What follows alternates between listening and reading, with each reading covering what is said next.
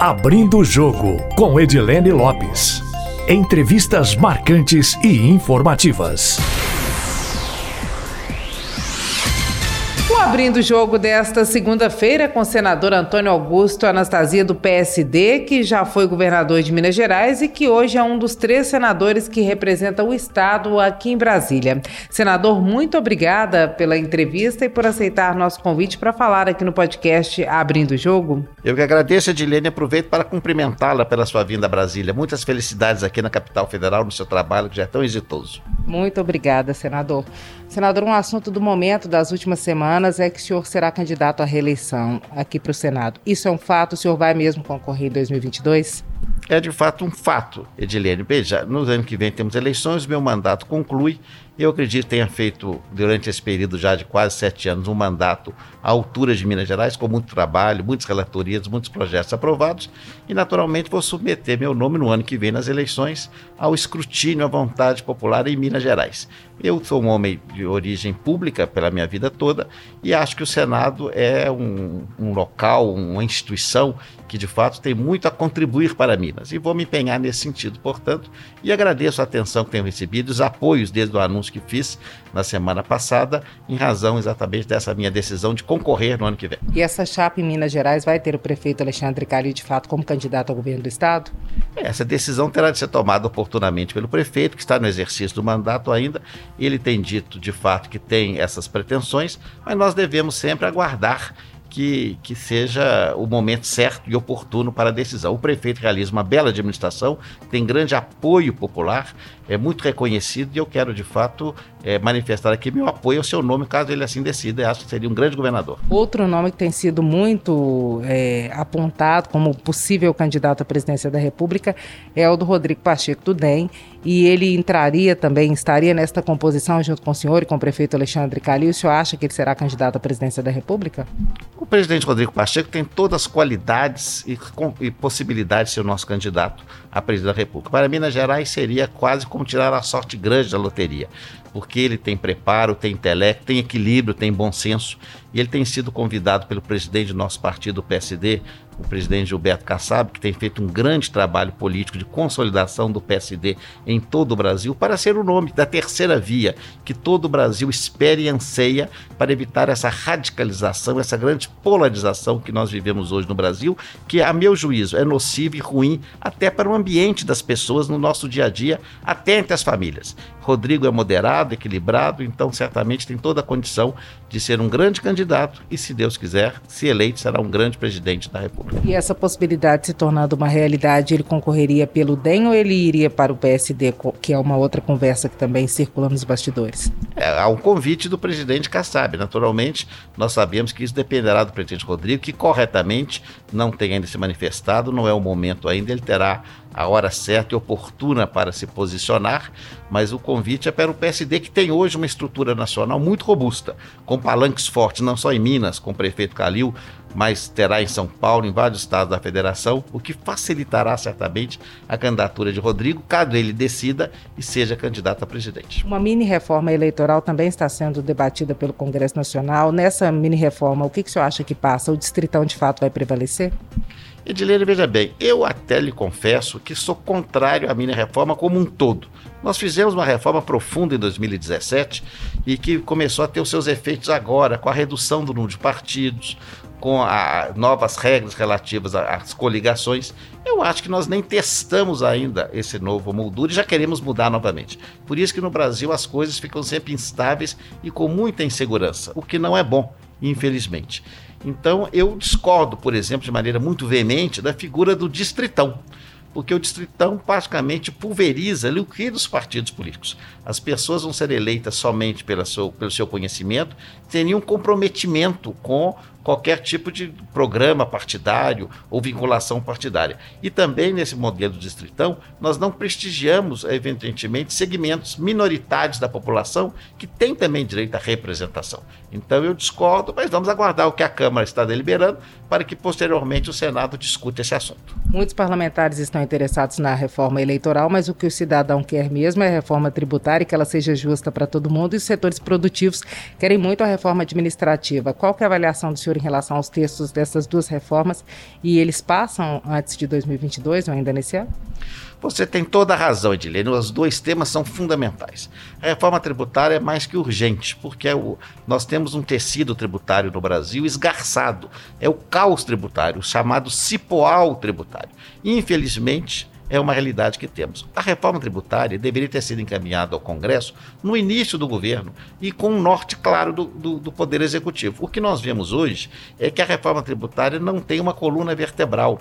Ela está sendo apresentada em partes, o que não teria problema, desde que houvesse uma priorização, uma coordenação. O resultado é que nós estamos diante de projetos que estão, não estão entre si harmônicos e eu estou vendo, infelizmente, dificuldade na sua aprovação de maneira completa, como nós é, necessitamos. Mas acho que algo será aprovado até o final deste ano. Não, reitero, na, na integralidade, na profundidade necessária. A administrativa, o governo, felizmente, mandou a proposta, uma proposta tecnicamente ruim, mas que está sendo aperfeiçoada na Câmara, será também aperfeiçoada no Senado, e eu acho que essa sim nós vamos aprová-la até o final de 2021 para evitar problemas no ano que vem, que é ano eleitoral. E o Brasil precisa valorizar a gestão pública, que, como você sabe, é uma bandeira antiga minha, especialmente melhorando o serviço público, prestigiando os servidores e melhorando a qualidade dos serviços entregues aos cidadãos brasileiros. A reforma tributária prejudica muito em relação ao imposto de renda a população que está numa faixa média ali, a classe média, quem ganha um pouco mais de 5 mil reais, ou em torno disso. O senhor acha que esse ponto será corrigido? Eu acho que esse sim. Eu acho que em relação a isso é quase uma Mas a proposta que foi apresentada, ela prejudica, por exemplo, muitos estados e municípios que estão numa situação ruim. E aqui no Senado nós somos obrigados a defender a federação. Então acho que isso não passará. Mas a questão da pessoa física, da tabela do desconto de imposto de renda, que é antigo, aliás, a reclamação, eu acho que essa tem toda a condição de avançar positivamente. Agora, uma outra questão também debatida que é talvez a mudança do sistema político, de fato, brasileiro para um semipresidencialismo. O senhor também defende? O senhor acha que tem que haver essa descentralização do poder do executivo? Como é que é? Edilene, eu tenho já essa discussão sobre semipresidencialismo, inclusive com artigos publicados, já há muito tempo antes dessa bandeira ser levantada pelo presidente Arthur Lira na Câmara dos Deputados. Eu acho que nós devemos evoluir, porque o presidencialismo no Brasil atravessa crises permanentemente. E o semipresidencialismo no modelo português, ele mantém o presidente da República eleito diretamente, com poderes, mas atribui a um gabinete o dia a dia da administração. Então, em caso de problemas mais graves, a mudança do gabinete acomoda, evidentemente, evita tensões maiores. Mas para isso é necessidade de uma reforma constitucional mais profunda. E ainda que eu tenha simpatia pela tese, sabemos que neste momento, no ambiente radicalizado que vivemos, talvez não esteja o momento mais adequado para essa discussão. Mas espero que isso ocorra ainda que a médio prazo. Por falar em ambiente radicalizado, como é que o senhor avalia o trabalho da CPI? De fato, tem desgastado ou vai desgastar muito o presidente Jair Bolsonaro? Tem sido um trabalho justo? Qual é a avaliação geral que o senhor faz? O trabalho da CPI, Dilene, parece jogos da seleção brasileira. As pessoas têm uma torcida. Uns são contra, outros são a favor e perde um pouco assim um aspecto mais técnico e fica com um aspecto, vamos dizer assim, mais emotivo, o que é natural também no ambiente político.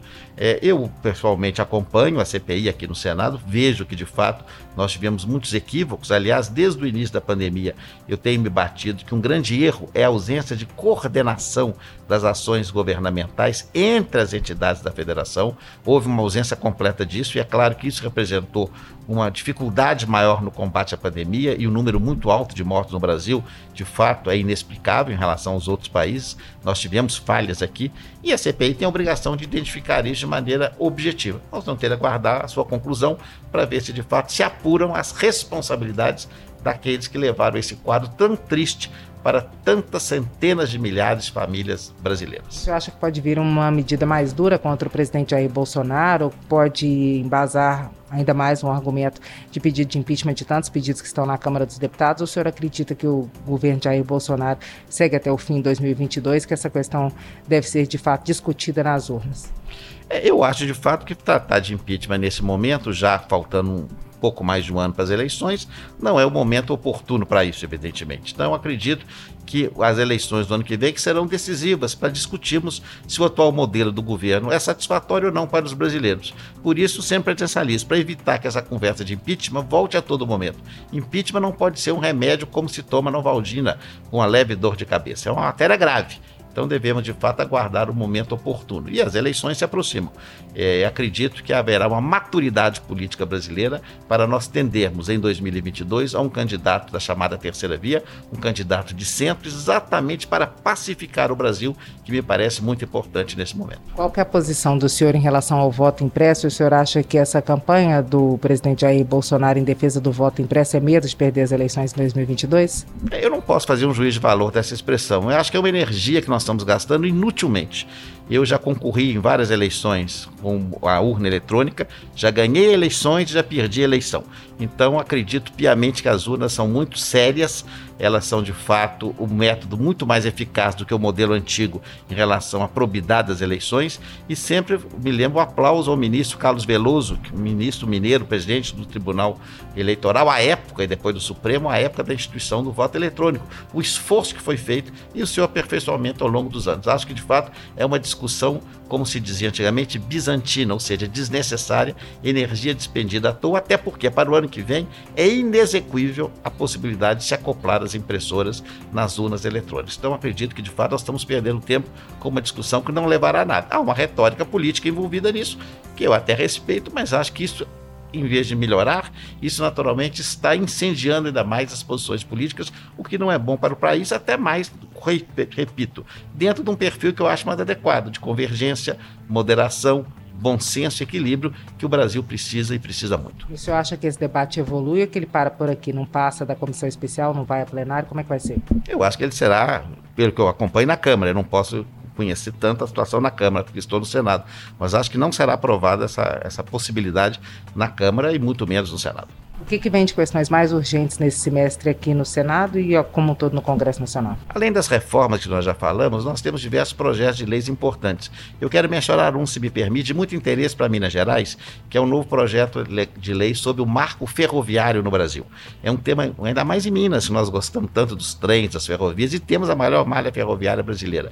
E esse marco é muito importante, porque ele vai determinar em razão da articulação da bancada mineira no Senado e depois na Câmara, que todos os investimentos decorrentes de antecipação de contratos de concessão de ferrovias sejam feitos nos estados onde as ferrovias estão, ou seja, recursos decorrentes de antecipação de contratos, por exemplo, da FCA, ou da é, Ferrovia da Vale deverão ser investidos em Minas, onde temos grandes gargalos ferroviários. É um dos grandes temas que estamos discutindo aqui no Congresso e no Senado em especial, ainda nesse segundo semestre, além dos temas relativos a, a, ao marco econômico, à evolução legislativa que temos que ter em questões econômicas, porque nós temos de dar segurança jurídica para que o ambiente econômico possa avançar de maneira mais positiva. O senhor acredita que esse marco das ferrovias seja aprovado até quando e essa alteração que beneficia Minas Gerais vai vir por meio de emenda?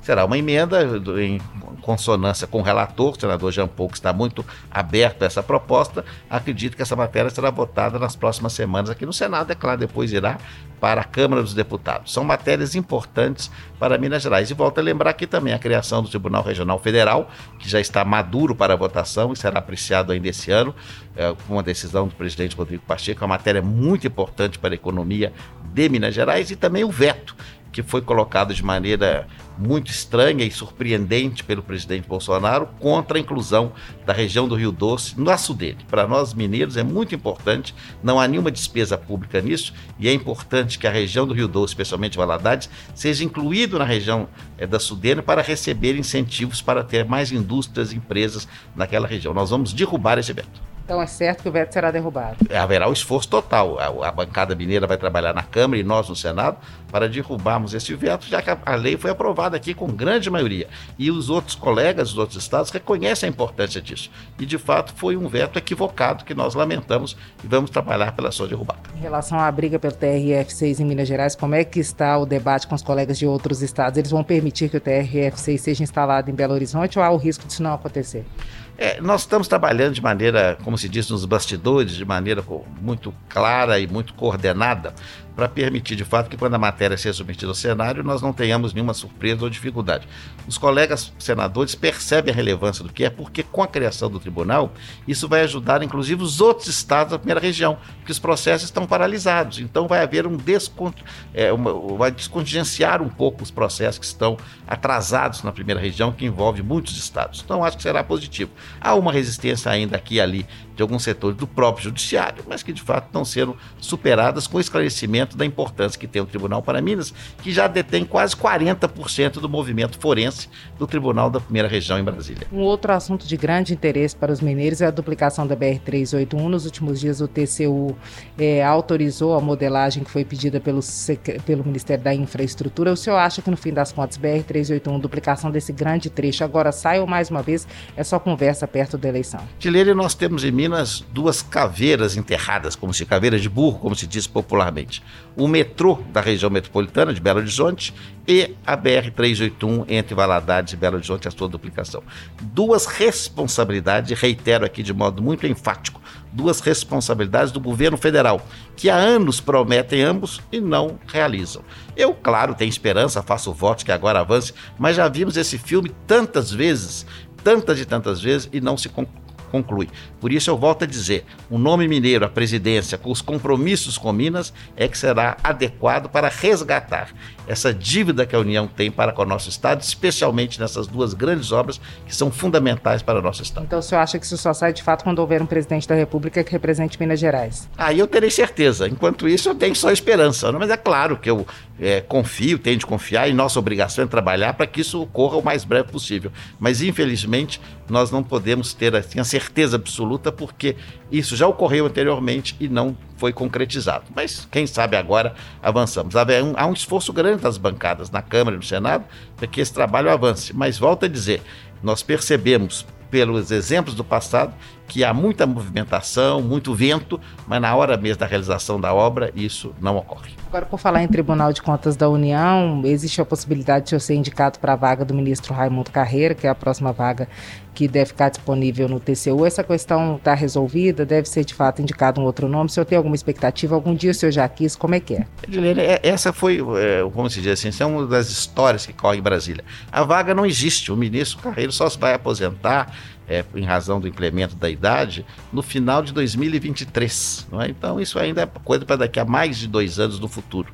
Evidentemente, eu, como foi citado meu nome muitas vezes pelos colegas, pelo meu perfil, por ser professor de direito administrativo, por ter experiência na gestão pública, por ter sido governador de Minas Gerais, por conhecer esses assuntos. É claro que a lembrança do nome sempre nos honra, mas o meu envolvimento total nesse momento é o exercício do mandato do Senado, com o qual eu tenho grande responsabilidade. E o que é certo é que o senhor é candidato à reeleição. Sim, candidato à reeleição em 2022 e espero que com o apoio de todos. Não é momento ainda de candidatura, nós estamos nem falando nem pré-candidatura, mas o nome está colocado já ao partido, à presidência nacional do partido, e nas conversas que temos tido, inclusive com lideranças, para colocar de fato o nosso nome para essa disputa é, no ano de 2022. No partido é um consenso. Sim, não há dúvida, até porque eu exerço hoje o mandato senatorial. Muito obrigada, senador, pela entrevista. Eu que agradeço, Edilene, mais uma vez. Seja muito bem-vindo a Brasília. Você será, como já é em Belo Horizonte, um sucesso do Planalto Central. Parabéns. Muito obrigado. Muito obrigado. Nosso agradecimento também aos nossos ouvintes que acompanham o podcast Abrindo o Jogo. Quem quiser enviar sugestões pode fazê-lo pelo e-mail edilenelopes.com.br ou também pelo meu Instagram, arroba repórter Edilene Lopes. Uma ótima semana para vocês. Abrindo o Jogo com Edilene Lopes. Entrevistas marcantes e informativas.